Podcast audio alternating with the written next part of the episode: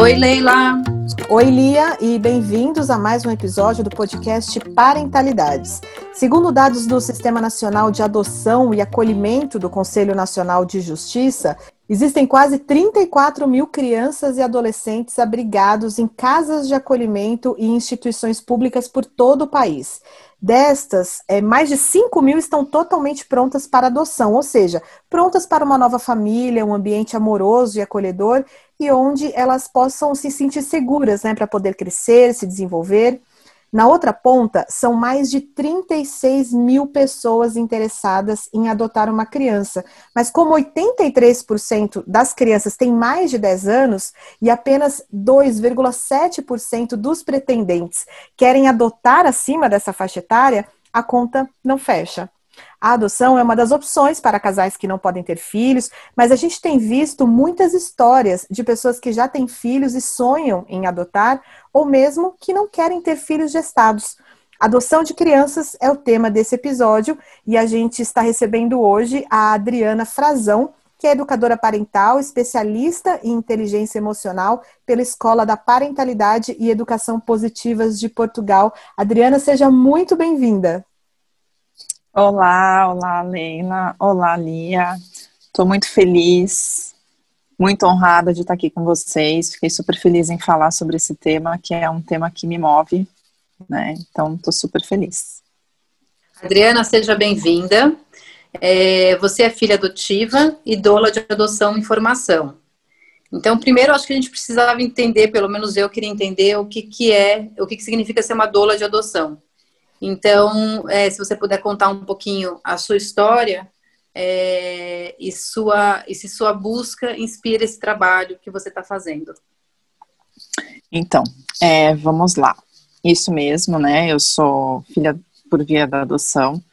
E essa busca, na verdade, me levou até as doulas. Eu fui buscar o curso para responder, inclusive, algumas perguntas que eu tinha e através de terapia, através de, né, de, de uma série de, de terapias de, de autoconhecimento, eu não conseguia essas respostas. Então, quando eu encontrei o curso, eu realmente fui fazer para refletir em cima do, da minha história, né? E o curso vai muito além disso. A, a doula, ela tem um papel de acolhimento, né, e apoio emocional, pro, tanto para os adotantes, né, quanto para os adotados, inclusive. Então é um espaço muito seguro de troca, de reflexão, de acolhimento de todas as emoções que surgem no processo, que é um processo longo. E aí eu me deparei com um processo gigante, né, de reflexão, muito intenso, muito bom. E tive que voltar para o início lá, tive que reviver todo o início da minha, da minha história da adoção. Então vamos lá, vamos ligar os pontos. É, eu fui adotada com 16 dias, né? Eu cheguei para os meus pais com 16 dias. E eu fui adotada a brasileira, que chama, que é uma adoção onde não existe o processo legal, né? É uma adoção que a pessoa já vai lá no cartório, já registra, já se diz pai e mãe e pronto, tá já incluído na família. E aí seguiu tudo bem, eu desde sempre soube, essa conversa em casa sempre existiu. Eu lembro que acho que eu tinha uns 3, 4 anos mais ou menos. Eu lembro de estar voltando no carro com a minha mãe e tá perguntando, mas como eu nasci mesmo? Né? Eu tinha muitas perguntas e ela ia me respondendo conforme ia preenchendo aquela, aquela curiosidade e não avançava. Conforme eu fui crescendo, eu fui sentindo é, essa curiosidade me incomodar mesmo. É, eu, tinha, eu tinha medo que os meus pais achassem que eu, por que, que eu estava querendo saber, ou se, eu, né, se era um problema para mim, se eles não eram suficientes. E aí eu parei de perguntar e segui a vida. Eu era uma menina muito insegura e tinha um vazio muito grande, uma carência muito grande. Eu queria atenção o tempo inteiro. Bom, é, com 16 anos eu fui mãe pela primeira vez, né, que foi a primeira grande transformação depois eu casei. É, depois eu tive mais dois filhos e o vazio continuava ali, né? Era uma uma coisa que eu não conseguia identificar o que, que era, era um vazio. Eu não estava satisfeita, não estava feliz, não me sentia amada. E eu jogava nas minhas relações toda essa, essa carga de, de querer buscar esse amor nos outros, né? Essas expectativas que eu tinha, eu jogava toda nos outros, né? Seja filho, seja companheiro, seja. E haja terapia, né? Eu busquei constelação familiar, que foi um super. me abriu muitos olhos. A constelação, inclusive, ela é um dos módulos da, da formação das doulas, porque realmente faz todo um sentido para a gente entender a nossa ordem na família, para a gente entender né, a ancestralidade, uma série de coisas que influencia. E, mas, mesmo com essas, com, com a constelação, com tinha ainda alguma coisa que estava ali, que estava faltando. E quando eu engravidei do meu quarto filho, em 2017, foi um convite para eu retornar para mim mesma. Falar, vamos, vamos, vamos, vamos mergulhar nisso aqui, né? Vamos atrás do que que, aonde, está essa grande questão. E aí foi que eu voltei para a área que eu gostava, porque eu já estava, eu tive escola, eu passei por uma, por uma série de, de no ramo profissional, né, eu dei uma boa de umas passeadas, assim, tanto pela, pelo, pelo empreendedorismo, quanto pela administração, pedagogia, eu tive uma creche, então eu fui, eu adorava criança, e eu fui né, permeando essas, essas margens aí. Quando foi em 2017, que eu saí da parte administrativa, eu tive que ficar afastada um pouco porque eu tinha paciente prévia e aí eu saí completamente do, do trabalho. E comecei a estudar, né? Comecei aí a estudar parentalidade consciente, disciplina positiva, fui indo, fui indo. Cheguei na Magda, né? Na formação de 2019, que foi super transformadora para mim, mas é, não foi suficiente. Eu não conseguia atuar. E, e aí foi quando aí veio uma migração, né, que é também uma outra um outro processo assim bem intenso e veio a formação das doulas, é, que foi onde eu consegui alguns insights do que era esse vazio, né? Eu queria preencher as minhas raízes. Eu precisava olhar para os meus pais biológicos, honrá-los pela vida que eles tinham me dado, né? E esse foi o grande o grande X da questão, assim. Tem até uma frase da Hannah Arendt que ela fala: toda dor pode ser suportada se sobre ela puder ser contada uma história. Então, a história de origem é de extrema importância, né? E aí eu tinha uma grande dificuldade, tive uma grande dificuldade de sair desse lugar, porque ela é de extrema importância, porém não é um lugar para se ficar. Eu descobri que eu tinha vários marcos zeros a partir dali, né? Eu tive várias, várias, várias partes da minha vida de jornada que eu poderia nomear como marco zero também, como origem também, né, de uma nova mulher, de uma nova mãe. Cada vez que eu era mãe, eu era uma nova mãe. E aí eu consegui é, seguir. E esse vazio, ele simplesmente foi preenchido. Foi, foi um clique mesmo, a chavinha que vira, né? E aí eu falei, é isso, é disso que eu tenho que falar, porque é muito pouco falado né? É, a adoção é, é, um tema que eu lembro que eu era criança, assim, não falava para todo mundo, não era legal falar para todo mundo, não sabe? Então eu me encontrei na formação das doulas e, e, nessa troca com as pessoas, em contribuir com a história das pessoas e ouvir as histórias das pessoas e é uma troca muito grande, né? E acho que é isso. Muito legal. Isso é uma história, né, de vida inteira que está parece que completou assim um ciclo quando você conversa, quando você conta, né? Foi o que a imagem que veio na minha na minha mente. E agora, nossa, é incrível esse trabalho das doulas, mas eu acho que a gente tem que falar um pouquinho antes da, né, da, ali do acolhimento. É, quando a gente toca nesse assunto adoção, você acha que ainda existe muito preconceito em relação, e os números provam, né? Mas em relação também à cor, não só à idade, mas ao sexo da criança, ainda existe essa, essa questão? Sim, muito. Eu acho que assim, a gente já não está mais, né? né? Na década de 80, né, que era tudo. Né, o preconceito era enorme, que não podia se falar, né? Mas, sim, muito para avançar ainda eu acho que após ECA, né, o Estatuto da Criança e do Adolescente, que foi onde também virou a grande chavinha da, da adoção, que era de se procurar, se procurava filhos para pais. Né? A adoção era isso, era a busca de filhos para os pais. Hoje não, hoje é a busca de pais para filhos. Né? E, e eu acho que que isso já começa a quebrar um pouco dos preconceitos, porque o preconceito ele vem de diversos lados, né? Ele vem desde, como você falou, da cor, que a gente não tem uma consciência racial, né? A gente não consegue é, enxergar aonde a gente está nessa branquitude, aonde a gente está dentro desses. Isso, isso tudo trava, né? Para as pessoas poderem olhar para isso e repensar. Então, o papel da doula também é esse. É conversar sobre as famílias multirraciais, sobre ver o que, que cabe, o que, que não cabe, né? É, que é diferente sim você educar e você guiar uma criança negra, né? Então, tudo isso, assim, quando você tem uma doula junto, eu acho que esses preconceitos eles vão realmente, né, vão sumindo, vão diminuindo. Em relação à adoção tardia, né, de crianças maiores, é outro preconceito muito grande, né? Então, com certeza, eu acho que tem, tem assim, um grande caminho para a gente percorrer ainda, e quanto mais a gente falar disso, melhor. E o papel da doula é justamente esse, essa, traz toda essa reflexão para dentro da, das famílias, muito legal.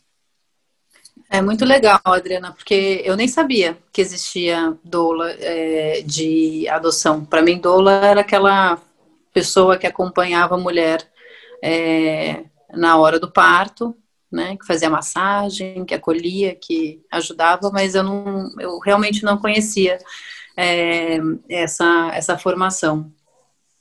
Engraçado porque no, no final de semana é, eu me encontrei com duas pessoas que, que o, o tema da adoção veio à tona e aí uma delas estava é, é, falou que, que, que sempre pensava em, em, tinha pensado em adotar tal, mas que tinha uma coisa que, que, que ela se questionava e que era que ela achava complexo, porque pelo menos aqui no Brasil é, e aí ela, ela me falou, enfim, eu não, eu não sei os dados concretos porque não fui, não fui pesquisar, mas ela me ela falou, ela estava falando que é, muitas das crianças né, que estão para adoção hoje em dia é, são crianças retiradas das suas casas é, e das suas famílias por N motivos, né? É, porque seja porque essa família não tem condições de, de, materiais de criar,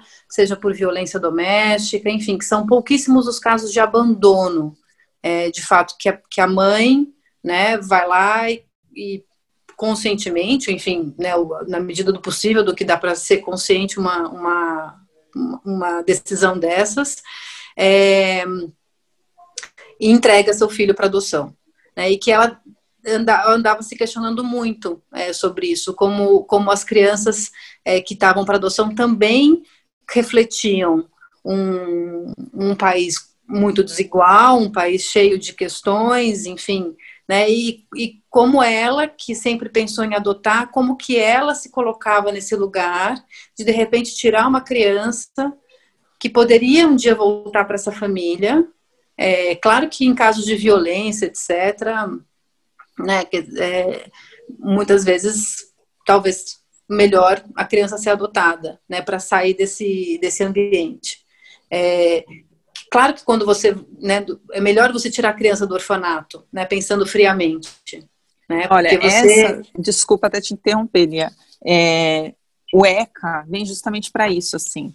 É, a adoção, ela não vem como um, um meio de política pública para salvar essas crianças dessa desigualdade, dessa violência que, que, né, que o Brasil sofre aí de uma maneira avassaladora. Ela vem como uma medida de proteção para as crianças mesmo. Então, assim, ela, depois de esgotado todos os recursos, todos, né, dessa criança permanecer na família dela de origem, aí sim essa criança vai para adoção. É, não, eu, eu sei que é assim, eu inclusive há muitos anos atrás fiz uma matéria sobre, sobre adoção e eu lembro disso, quer dizer, era um, era um, eh, era um caminho longo, é, não só porque é burocrático, enfim, mas Exato. porque tem que ser longo, porque o Estado precisa garantir de que ele usou todos os recursos possíveis para ter certeza de que essa criança não tem possibilidade Sim. de voltar para aquela família. Mas essa pessoa com quem eu me encontrei se questionava do papel dela, né? Uma coisa muito subjetiva ah. e muito íntima, que aí não diz parte, não faz parte do sistema, né? Que se você pensar em, no sistema, você fala, no claro, eu estou fazendo uma ótima ação, né? De, de então, mas de aí a gente fala da caridade, né? É, é um não, mas não, não, não, não, nesse sentido, mas assim, da pessoa, da pessoa, claro, mas assim, uma pessoa que quer adotar e que está super tranquila com essa, é, não nesse, nessa chave da caridade, mas uma pessoa super consciente de que é aquilo que ela quer fazer. Mas ela se questionava assim, subjetivamente, falou assim, como que eu é, me coloco nesse lugar de, de adotar uma criança que não foi abandonada pela sua mãe? É, é muito complexo, não, acho que não tem uma resposta fácil, né? Não, não tem resposta simples, pronta e fácil. Não tem, porque é isso. Cada caso é um caso, cada indivíduo é um, né? E aí é muito difícil a gente conseguir dar uma resposta pronta para situações todas diversas, né? Não tem, não tem mesmo, Lia. É, é, é, muito complexo e é muito, é muito delicado, né? E tem que ser olhado com muita honestidade, muita honestidade, porque a gente cai facilmente no Salvador, a gente cai facilmente é, em, em, não olhar para isso, em, em, tirar essa história da frente e seguir dali para frente, que também não vai funcionar. Então, uhum. assim, são uma série de cuidados que, que, que tem que ser refletidos. A, a Maíra, até da uma, a cofundadora das Doulas, né, ela fala uma coisa que, assim, é muito verdade, que a adoção, ela passa a ser uma via de parentalidade com uma super consciente. Sim. Porque você se questiona em tudo, em tudo, né? Quando você está, lógico, adotando pelos, pelo meio, né, seguro e legal, você tem essa espera, né? Você tem uhum. todo esse tempo para justamente fazer esses questionamentos que você estava colocando. E né? você pode conhecer a história da, da criança, né? Pode, você pode ter acesso, no, no, processo tem, e hoje em dia até, né, as casas, os lares, a casa lar, os, as instituições, né, eles fazem, em alguns lugares tem, tem os álbuns, onde é contada a história daquela criança, tem tudo ali, né, então isso é de extrema, é, é um, é um olhar totalmente diferente que faz toda a diferença, tanto para a uhum. família Sim. quanto para a própria criança, né. Uhum. Total. É bem complexo. Mas você acha, é bem complexo, mas você acha que por um outro lado também tem uma certa romantização da adoção nesse sentido de que você se coloca nesse lado de, mas eu tô fazendo um, né, um a da caridade da, do, do Salvador, né, da e eu acho que a para criança, ajudando um pouquinho nessa romantização, né? Por, por causa dos famosos que acabam indo para lugares distantes e adotar as crianças e não, não são só brasileiros, né? A Madonna foi a pioneira, Angelina Jolie, enfim. Exato. E essa romantização ela atrapalha muito, né? Porque aí você ouve histórias, não, eu fui, encontrei, eu, eu reconheci o meu filho. Gente, isso acontece quantas vezes? Sim. Sabe? É, você pode reconhecer seu filho em todas as crianças e nem, nem por isso você vai conseguir. Né? Exato, exato. Ser o que ele então, as, é. E aí essa romantização ela afasta as pessoas da realidade, né? E a criança fica invisível. Quem precisa estar sendo olhado fica invisível, porque aí cai em expectativa, cai no filho idealizado, né, no filho que vai chegar na sua você casa, pensa na, super você grato. pensa na, na, resolução da sua necessidade. Exato. E você não Exato. coloca o olhar para o outro, né? Sim, sim, sim, sim. Então é e, e é uma judiação, porque aí é onde acontecem as devoluções, né? Que aí é uma outra agressão, porque a criança se ela já não foi abandonada, porque de certa forma, mesmo que ela não tenha sido abandonada, vai que a mãe entregou, que isso também é uma outra questão, quantas histórias a gente ouve de mães que entregam? A gente não ouve, porque existe um preconceito gigante, né? Aquele mito do amor materno que a mulher que vai, né, gestar e parir, ela já é meu filho e ela já sai amando aquele Jamais filho da deveria, né, poder passar pela cabeça dela abandonar e aí tem e aí são crianças que são extremamente violentadas né? Sim. negligenciadas. Então é, quando eu falo que tá tudo não e são muitas ligado, camadas né? Muitas e muitas camadas de complexidade que você tem que lidar se você decide entrar nesse nessa jornada né? E ainda uma coisa importante da romantização no meu caso por exemplo na minha história né nossa, que coisa linda, gente. Quando eu fui descobrindo assim a raiz da que eu vim de uma comunidade, de uma família super necessitada e vulnerável, e meus pais me acolheram e foram lá e me deram tudo, realmente me deram tudo. Eu tive uma sorte muito grande de ter ido para uma família que realmente queria uma filha, queria um filho, né? E assim o fez. Porque eu podia ter sido roubada, eu podia ter sido, né, eh, podia ter sido abusada, né, passado por violências é, de todos Sim. os tipos. Então, essa romantização só atrapalha. Só atrapalha, distancia muito a gente da realidade, principalmente no Brasil, né? Sim. Que a realidade é diversa, muito diversa. Uhum. Então, uhum. então é isso. E você falou que no seu caso foi uma adoção à brasileira, né? Que é aquela que é informal, né? A, a, os pais vão até o cartório e registram como se tivessem gestado. Hoje é até crime, assim, né? Hoje é crime. Hoje ela é. Hoje é crime. Hoje e é... existem outros tipos de, de adoção? Hoje, no Brasil, já, também já existe a figura do. Eu nem sei como seria em português, mas do, do foster, foster parents, que ficam com a criança durante um tempo enquanto em vez de deixá-la numa instituição, que aliás enquanto não é mais chamada... a família se organiza. Isso. É a família é acolhedora. Família acolhedora. Que, inclusive, eu até queria falar uma coisa, que não é chamado mais de orfanato, né? Até por essas questões sim, que a Lia falou, sim. de que são crianças retiradas de situações. É um termo que já não, não se usa e não existe mais, né? Não sim. são mais orfanatos mesmo. Mas é, as adoções, elas, a brasileira, como eu falei, ela é crime, né? Ela existe a adoção homoparental, que são casais né, de pessoas do mesmo sexo. Ela existe a adoção unilateral, que é por uma pessoa só, que o juiz já entende que aquela pessoa, se ela tem condições, ela tem que, ela tem que ser mais velha, 16 anos do que, do que a criança, ela já está, e maior de 18 anos, ela já está apta a adotar. Né? Então, existe a adoção de crianças maiores, né, que é a adoção tardia, que a, que, que a gente também não está tá abolindo esse termo tardia, porque dá uma impressão de que é tarde, não é, não é tarde. É a adoção de crianças maiores, né? Uhum. E, e é isso. As adoções. É, e existem, lógico, né, gente? É, aquele aliciamento ainda tem, mas infelizmente, infelizmente, é, ainda a gente encontra muitas adoções brasileiras, muitas, a gente encontra muitas pessoas aliciadas e, e assim, os crimes vão, né, nem vale a pena a gente ficar falando aqui, mas vai embora. Sim, é uma coisa que é bem, bem, bem triste, bem triste mesmo. Eu acho que é isso.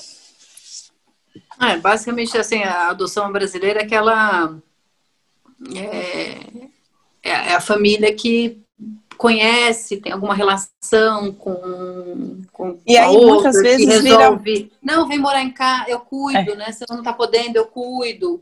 Eventualmente acaba é, registrando, tal, né? Fica sim, sim, dito, sim. né? Sim, e, e aí, aí aquela é a adoção de uma história única, né? Porque a história que existe é a história contada a partir dali. Muitas vezes, que nem no meu caso, é, foi uma, uma, teve uma intermediação de uma pessoa que foi lá me buscar e me levou até minha mãe. Então, a gente não tem certeza se eu realmente não tinha um nome. A gente não tem certeza se realmente era uma família vulnerável, que deu mesmo por, né, por livre... Vira uma história é, contada por uma pessoa só, né? Isso é um perigo, né? Então, é, é, é a gente até as doulas a gente não se a gente sabe às vezes as pessoas procuram as meninas lá para olha me ajuda pelo amor de Deus né? Meu filho chegou e eu não estou sabendo lidar tal. Mas chegou como não chegou era vizinho da filha do amigo nesses casos que você estava falando ali ou então nesse outro caso que é parecido com o meu a gente não não consegue ajudar. A gente não consegue ajudar porque a gente não sabe a verdadeira história e como é que a gente vai compactuar com uma coisa que pode ser, né? Pode ter muita coisa por detrás uhum. daquela história contada para a pessoa e a gente está compactuando com aquilo. Então. Sim. Então, é, uma coisa é um processo legal, jurídico, né? Que tem começo, meio e fim, que você consegue acompanhar, né? Exato. Outras são essas histórias que devem acontecer aos montes ainda, né? Verdade seja sim, dita. Sim, sim, sim. E aí geram essas histórias terríveis que a gente escuta, né? Que as pessoas ficam com essa, com essa visão de que, meu Deus, né? Fulano aconteceu isso, ciclano. Só tem história ruim, trágica do filho que, né? maltratava os pais e do, fi do filho que fugiu de casa, do filho, enfim, da ingratidão, né? Mas tem muita coisa por detrás disso, muita coisa. Adriana, você tocou num ponto agora que eu, inclusive, queria abordar. É, porque também existe esse preconceito por parte de, de casais que não conseguem ter filhos e que descartam totalmente a adoção. É, com medo de quem é essa criança, qual a história dela, o que, que ela vai ser capaz de fazer quando ela crescer. Você, você vê bastante casos assim? Sim, Sim, sim. E eu vejo que assim é muito falta de informação mesmo, muito falta de muita falta de reflexão. Reflexão em cima do tema, né? Quais são as possibilidades? Né? Essa criança, ela não consegue é, trazer, ressignificar a vida dela? Não consegue? Será que não consegue? Consegue, consegue. Se ela for olhada, se ela for cuidada, se ela for acolhida, se ela for, precisou de, um, né, de uma ajuda profissional, você vai atrás da ajuda profissional. Quando você tem um filho, pela via biológica, Sim. esse filho nasce, tudo bem, ok, ele é uma pessoa, ele é um indivíduo. Ele chega, você cria, dá tudo, dá de tudo para ele, dei tudo, dei amor, dei isso, dei aquilo. Ele cresce e ele se revolta por algum motivo, ele vai dar trabalho, ele vai se envolver com droga. Ele, você vai devolver para quem? Uhum. Né? Eu acho que é muito isso, sabe? É, é, é muito é, é superficial, né? Quando a gente fala em adoção, o assunto fica na superficialidade. E aí gera esses medos, essas. Esse medo existe, lógico que existe, mas existe quando a gente gera é, também. É, gera, é isso que eu ia falar. Sim. Quer dizer, a gente, mãe biológica, tem essas questões, tem que lidar com as nossas expectativas em relação aos filhos, né? Quer dizer, é igual. É, é que eu vejo também como é, essa falta de consciência que a gente tem, inclusive quando, quando gesta, quando decide ter filho, né? Inclusive, esses dias, é, eu acho que foi o Fábio Porchat que disse: criança é um inferno, eu não quero ter filho, criança só atrapalha, uma coisa assim. Ele, eu acho que ele usou inferno, é uma palavra forte.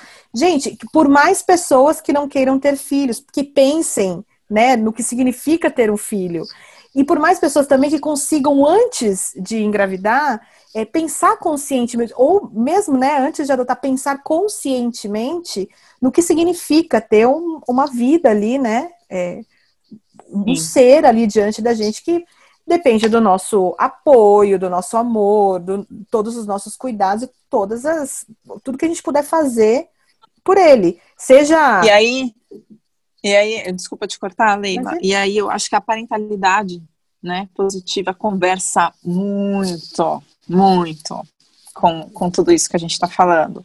Porque a partir do momento que você está ali preocupado em criar um vínculo com seu filho, para poder ajudar ele em todas as questões que surgirem, né? Em você respeitar o seu filho, em você tudo aquilo que a gente, né, estuda e vê na parentalidade positiva e faz e procura aplicar e procura é a mesma coisa. É a mesma coisa, com um pouco mais de cuidado, porque existem traumas, sim. Existem traumas, né? Que podem ser cuidados e ressignificados. Sim. Pode ser que É, que nem você conta do seu, do seu vazio, né? Que, que, que, que te acompanhou né, um, muitos anos, vida, sim. E que você não, né, não demorou para conseguir lidar com ele, ressignificar, enfim. É isso, né? E se é... eu tivesse conseguido nomear, talvez, antes, sabe? Se eu tivesse, não tivesse tido esse medo de ter que ter essa gratidão e não poder tocar nesse assunto, sabe? É isso que eu falo da falta de informação, né? Se as coisas fossem mais, mais postas, o caminho é mais curto.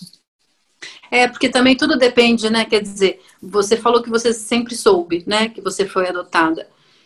É, bom, nem imagino uma situação que a pessoa não saiba, é, mas numa família em que, em que isso é dito, desde sempre e tal, depende muito também o jeito que você vai lidar com isso, do jeito que isso foi contado para você, do jeito que isso é colocado na família, né? Porque fico imaginando, é, não estou dizendo que foi o seu caso, né? Não, não, tenho, não, não, sei. Mas é isso, se, foi, se for sempre desse aspecto do, da caridade, da, da, de como eu salvei a sua vida, como você precisa ser grato comigo tal, não sei o quê, parece que você não tem direito né? De sentir é, o vazio que você precisa sentir, que você sente, é, de você entender a sua história. Parece que você não, não, é, não, não lhe é dado direito a isso, porque no final das contas você só precisa ser grato. Né, por aquelas pessoas que te tiraram de Parece uma situação de vulnerabilidade Sim. e te deram tudo né? Exato. E aí parece que você não. É, também é, é, é, difícil, né? Deve ser difícil isso, né? Bem Como é que você e conta aí... essa história? Como é que você. Exato. E aí, o papel da doula para os pais, por exemplo, se minha mãe tivesse tido uma doula, minha mãe ia poder chegar para essa doula e falar: Eu morro de medo de falar da história, da origem da minha filha e perder ela eu morro de medo dela querer ir lá atrás e dela esquecer de mim. Eu morro, você conseguir nomear e ela ter alguém para ela dividir e essa pessoa acolher e validar esse medo e falar, mas olha, você vai construir uma história. Você nunca vai deixar de ser mãe dela. Você nunca, por mais que ela tenha uma história, você vai construir outra. Essas histórias vão somar, elas somam, né? Uhum. Então, olhando pelo lado da minha mãe, no caso da minha mãe, por exemplo, acho que não foi nem, nem esse lado de salvadora, foi medo, foi insegurança, uhum. sabe? É, acho que tudo junto, misturado, não tinha quem orientasse, não tinha quem falasse, né? Não, não conseguia nem nomear o que que era, e aí acho que foi isso. E aí do meu lado eu olhava e falava, poxa, vou chatear, vou magoar, vou, né? Ela fez de tudo, vou ficar tocando nesse assunto, deixa pra lá, tô super bem, poxa, uhum, né, uhum. super amada, super, né. É, então, você então, não se então dava o direito, né, de, de sentir. Exato. Coisas que você precisava sentir, que você precisava trabalhar, né. Exato, exato, exato.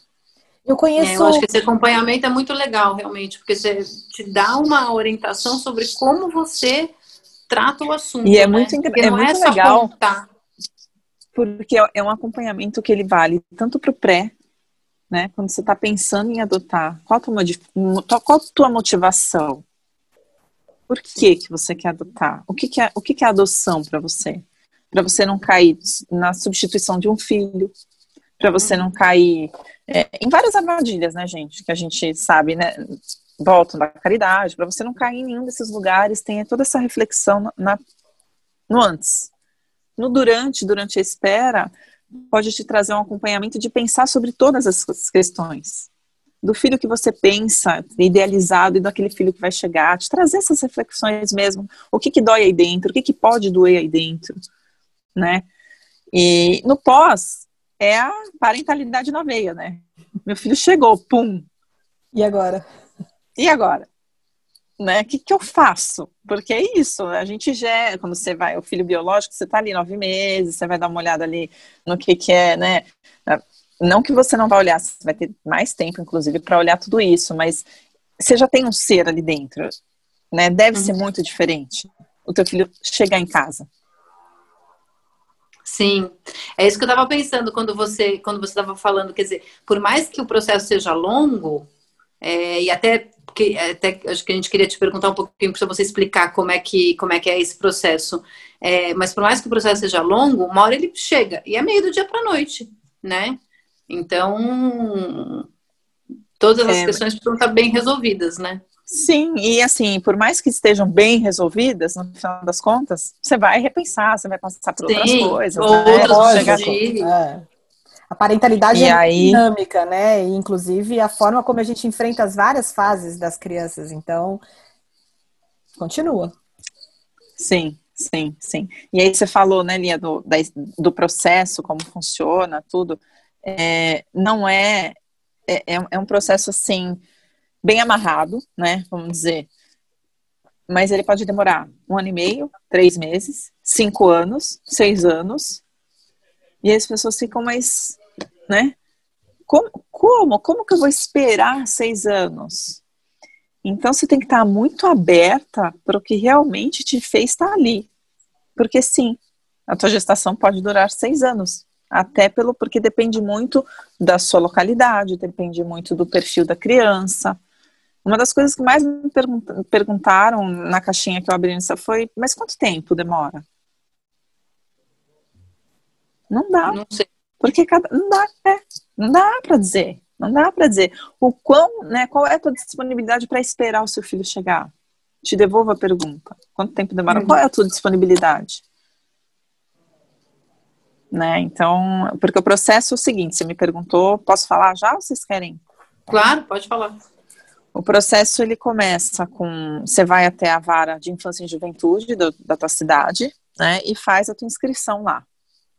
E aí tem toda a parte burocrática, né, dos documentos, de comprovante de residência, aquela parte burocrática normal de você entregar todos os documentos. E aí é, demora, então aí depende da vara. Tem vara que é rápido e tem vara que não, né? Aí você vai, você vai ter que ter um curso preparatório e você vai preencher um perfil da criança. Que é ali onde você vai pôr idade, você vai pôr a raça, você vai pôr né, as doenças, que é um tema também super legal da gente abordar.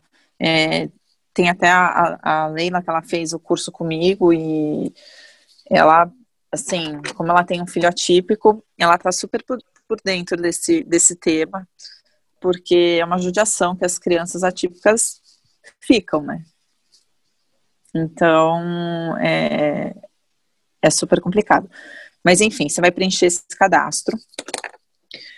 Aí, depois de, desse cadastro preenchido, eles vão eles vão, né, com curso preparatório, tudo, com os grupos de apoio, você vai começar a frequentar grupos de apoio, rodas de conversa, você vai começar a mergulhar nesse universo que a gente fala que tem que mergulhar mesmo. Quanto mais você entrar, mais consciente, né, mais, mais questões são, são resolvidas ali.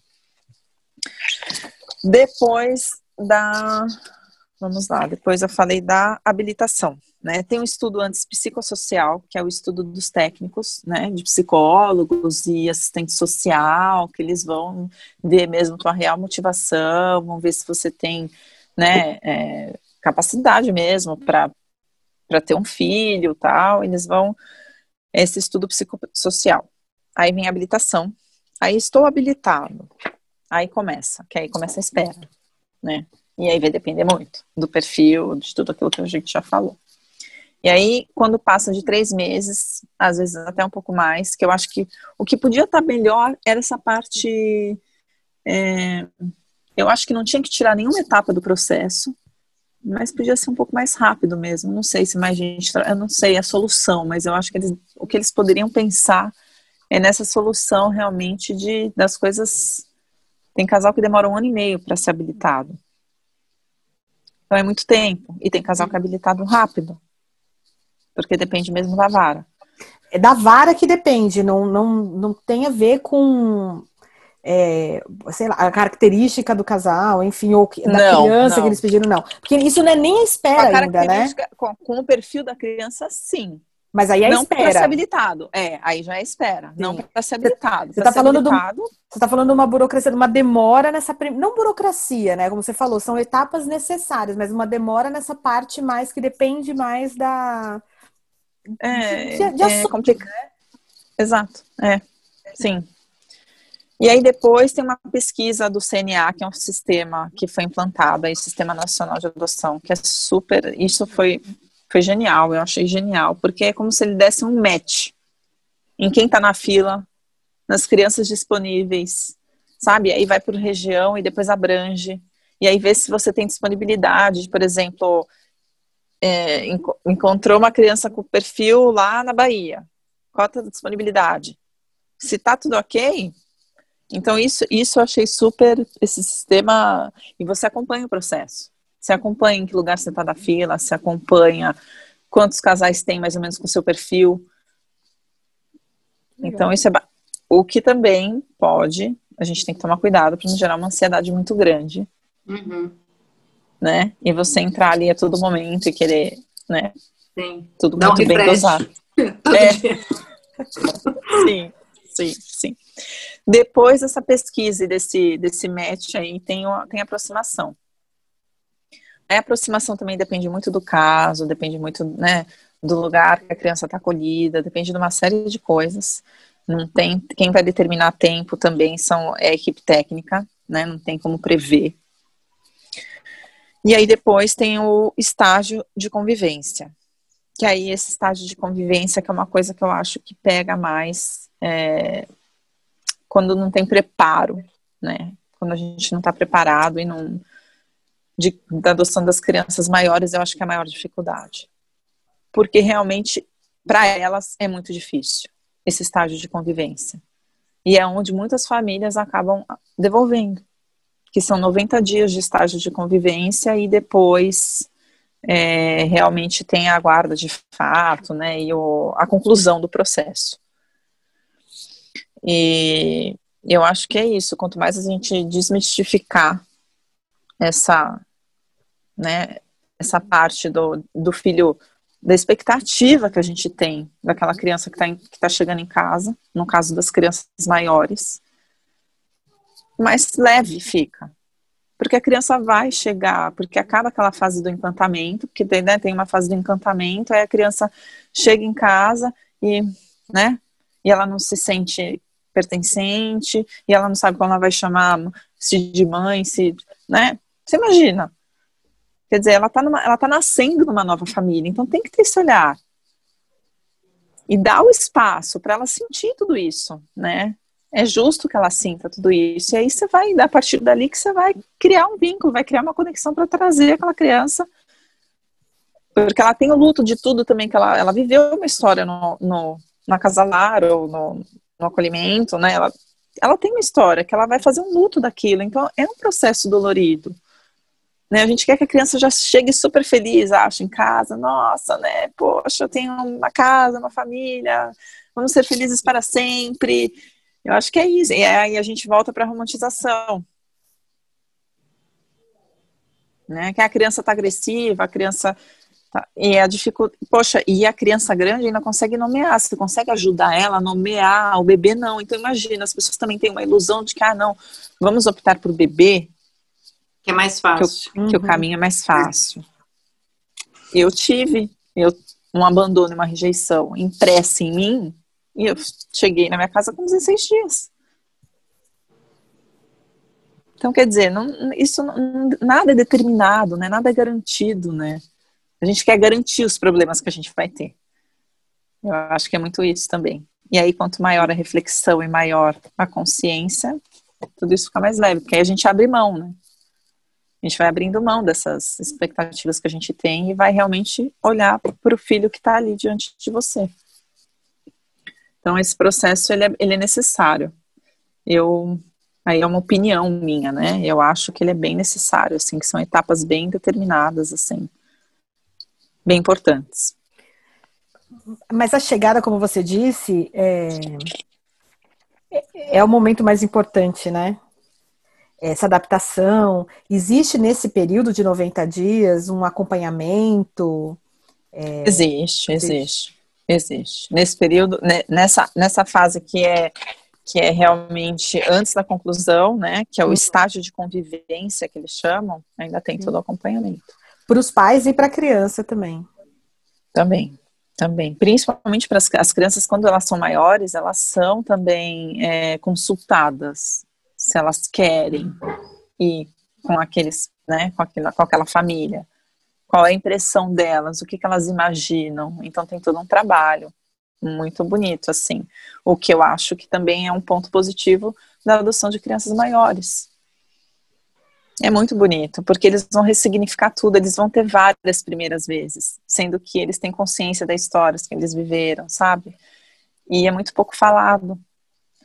E aí é, as pessoas acabam já evitando, não, quero beber, quero zero a três anos, né? Que é isso, que é, fizeram um estudo que 85% das pessoas querem uma menina branca de 0 a 3 anos. Uhum.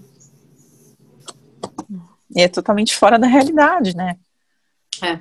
é, e, essa, e essa preferência se mantém há muitos anos, porque e, e, quando eu fiz essa matéria aqui, ó, já tem anos e anos, já era assim. É. é. Então a gente tem um, um bom percurso ainda para né, caminhar aí. Uhum. Num, quando uh, no, durante esse processo, o que, que, é avaliado? É primeiro, você falou que né, o casal é, é, pode adotar, seja um casal um, homossexual, seja um casal heterossexual, é, uma pessoa sozinha pode adotar. É, pode. mas o que, que, é, o que, que é avaliado? É, o que, que pra, Nessa... Assim, aos olhos da justiça faz com que esse casal, essa pessoa Sim. seja merecedora, né? Que você tenha condições de suprir as necessidades básicas dessa criança. Né? Condições materiais. Condições materiais e básicas, assim. Você não precisa ter dinheiro. Você não uhum. precisa, entendeu? Não tem uma faixa é, né, dentro do, de dinheiro que você tenha que ter para poder adotar. Uhum. Não. Isso também é, uma, é, uma, é um mito que, que as pessoas acham que só só gente que tem dinheiro e que é de uma classe média para cima que consegue. Não, não. Inclusive, quando são crianças maiores, eles vão avaliar se a criança vai continuar na, né, estudando onde ela já estuda, numa escola pública ou não. Isso tudo vai ser avaliado com muito, com muito cuidado. Então, isso é muito legal da gente falar. Uhum. E não, uhum. não tem muito é avaliado essas condições, né? Se você tem como manter as necessidades básicas dessa criança. É avaliado se você tem condições emocionais e psicológicas de acompanhar essa criança, né? E só. E só. Então não tem assim um, uma coisa que vai, nossa, né? Nenhuma moça escreveu para mim, ah, mas eu tô desempregada e eu sou solteira, eu consigo adotar? Consegue. Você vai fazer uma declaração de, de próprio punho, dizendo que as suas rendas, né, como você se mantém, você vai registrar em cartório, vai levar, né? E não tem problema nenhum. E eles pedem antecedente criminal, eles pedem avaliação né, psicológica, eles pedem assim uns documentos, né, para juntar no processo, mas não tem uma coisa assim que que eu posso dizer que é determina, determinante, né, para que você não consiga fazer entrar.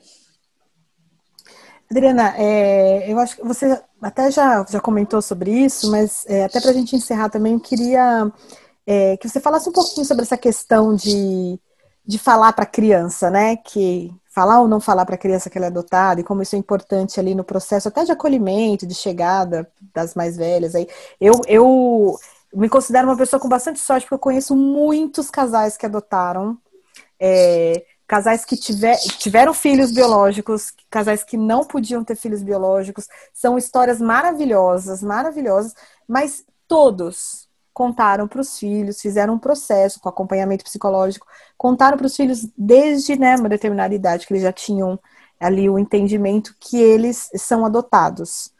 É, inclusive tem um caso maravilhoso de uma amiga do coração que é impressionante como o menino se parece com os dois. Eu acho que isso é o mais maravilhoso da adoção. Eu fico até emocionada porque eu, eu penso em adotar. Penso mesmo. Eu e meu marido, a gente vive falando sobre isso. É, e, e, assim, é um, é um amor que não, não é só porque não foi gestado que não é filho, né? E eu acho que esse casal com o filhinho deles, assim, é, para mim, é a representação disso, assim, do, o que um amor de uma mãe e de um pai faz com uma criança. Então, é, eu acho que é o ideal, né? Contar para a criança que ela é adotada. Sim, é honestidade, né? É honestidade. Quanto maior for a honestidade, é, em todos os sentidos, maior o teu vínculo, maior a tua conexão, porque a criança, aquela criança vai confiar em você, né? Ela vai estar tá segura, ela vai se sentir segura, então é, ela vai estar tá completamente acolhida. Então, sim, é, não tem nem. Eu acho que você, para mim, não existe essa hipótese de não falar. Porque aquela história pertence àquela criança, aquela história vai validar ela como pessoa, né? Como indivíduo, faz parte dela. Não tem como tirar isso dela. Então, com certeza, os casos de sucesso aí que a gente fala, né? Eu até não gosto desse termo, mas é, é, é, é isso. Foi, foi tudo muito bem preparado, foi tudo feito com muita, né, com muita consciência, com muito, muito aberto, muito, muita conversa né? Muita frustração sentida, muita. Foi isso, foi. Então, com certeza. E eu acho que isso é bem delicado, assim. Você está precisando de ajuda, né? Por algum motivo, por medo, não está conseguindo, não está. Procura, tem que procurar ajuda, não tem, não tem opção. Né? A ajuda é sempre válida. Pô, não estou sabendo lidar, vou buscar ajuda. Que é como a parentalidade, ela é assim, né? Você não está conseguindo resolver, você não está conseguindo, você não está sabendo o melhor caminho, você precisa ali de um, de um apoio, né, de um, de um terapeuta, tanto para a criança quanto para os pais. Bora, tem que abraçar, não tem jeito. E eu acho que é isso, é por isso que a gente vê esse amor transbordando, né? Porque é isso, né? É um amor que transborda, assim, que ele, ele sai, né? É. Ele vai, é muito, é muito lindo.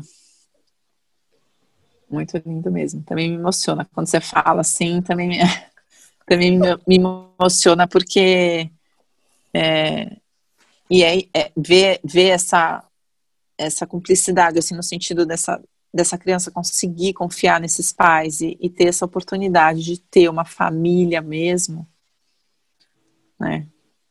É lindo demais. É lindo demais. Uau! Muito legal, muito, muito bonito o seu trabalho. É... Tô, ficou até sem palavras aqui para encerrar, mas é... acho que a gente, o que a gente espera é que as pessoas façam isso com é, é isso que você falou, né? Com honestidade emocional para com elas, né? De, de, entender se aquele é o caminho que, que cabe a elas e também é, honestidade para, uma vez que essa criança chegue, também, né, enfim. Olhar é, essa criança como indivíduo, né? Exatamente. Porque é uma maternidade coletiva, se a gente for analisar, essa criança ela já chega com um pai e com uma mãe. Uhum. Inevitavelmente. Então, é essa honestidade de olhar para isso e de você abraçar isso e, e, e fazer uma nova história dali, é linda demais, gente. Não, não, não, não querer apagar, né? É, essa, é. essa, essa herança que a criança traz, mas é, incluir. Por pior que ela seja, lógico que aí a gente vai respeitar o entendimento, uma série de coisas, e não estou falando de violências assim, muito, né? Muito mas, né? é, mas assim, é olhar para essa dor, porque vai existir uma dor, se foram violências muito grandes, vai existir uma dor ali né? E olhar e acolher aquela dor. Uhum. Né? Então, a gente está falando de amor, né, gente? Do amor e doação. Sim. Amor e doação. Não tem outro meio. Se for qualquer outra coisa, não vai dar. Não vai dar certo. Que é isso, né? Amor... Ter, ter, filhos gestados ou adotados é amor e é doação, né? Adriana, eu queria te agradecer imensamente pela sua generosidade de vir aqui é, explicar para gente, para quem está nos ouvindo, é, sobre essa coisa maravilhosa. Eu acho maravilhoso, gente. A adoção é um ato de amor mesmo. Eu, eu acredito realmente nisso. E parabéns pelo trabalho. Eu espero que você consiga aí auxiliar muitas famílias é, desse jeito, desse jeito consciente, né? Que eu acho que é isso, precisa de É, sem romantizar, né? Ai, é lindo, é lindo, é isso, mas é com consciência, né? Do que, Exatamente. do que tá posto ali. Então, eu que agradeço, gente. Eu que agradeço. Super feliz, adoro falar sobre isso, né? A gente tem que falar mesmo aos quatro ventos aí mesmo que não vá adotar, mesmo que não tenha caso, né? É para acolher essas famílias que, essas crianças chegarem na escola e as crianças serem bem, né? Serem bem acolhidas, serem aceitas, não ter, não ter diferença, não ter. Então a gente precisa falar mesmo sobre isso. Eu agradeço Sim. muito mesmo o espaço. E estar com vocês aqui foi muito gostoso. Foi mesmo. Obrigada, Adriana, e super parabéns. Obrigada, gente. Obrigada mesmo. Um beijo, um beijo. gente. Até a próxima. Um beijo. Até.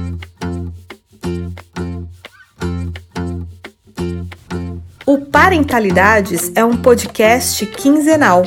Para ser avisado sobre novos episódios, não esquece de seguir o podcast. Se gostou, compartilhe nas suas redes sociais. Aproveita e segue a gente no Instagram. Os nossos perfis são o Lia Vasco underline Educacau e o conecta.me. Tem uma sugestão de tema ou entrevistado? Escreva para a gente no podcast parentalidades@gmail.com. Até o próximo episódio.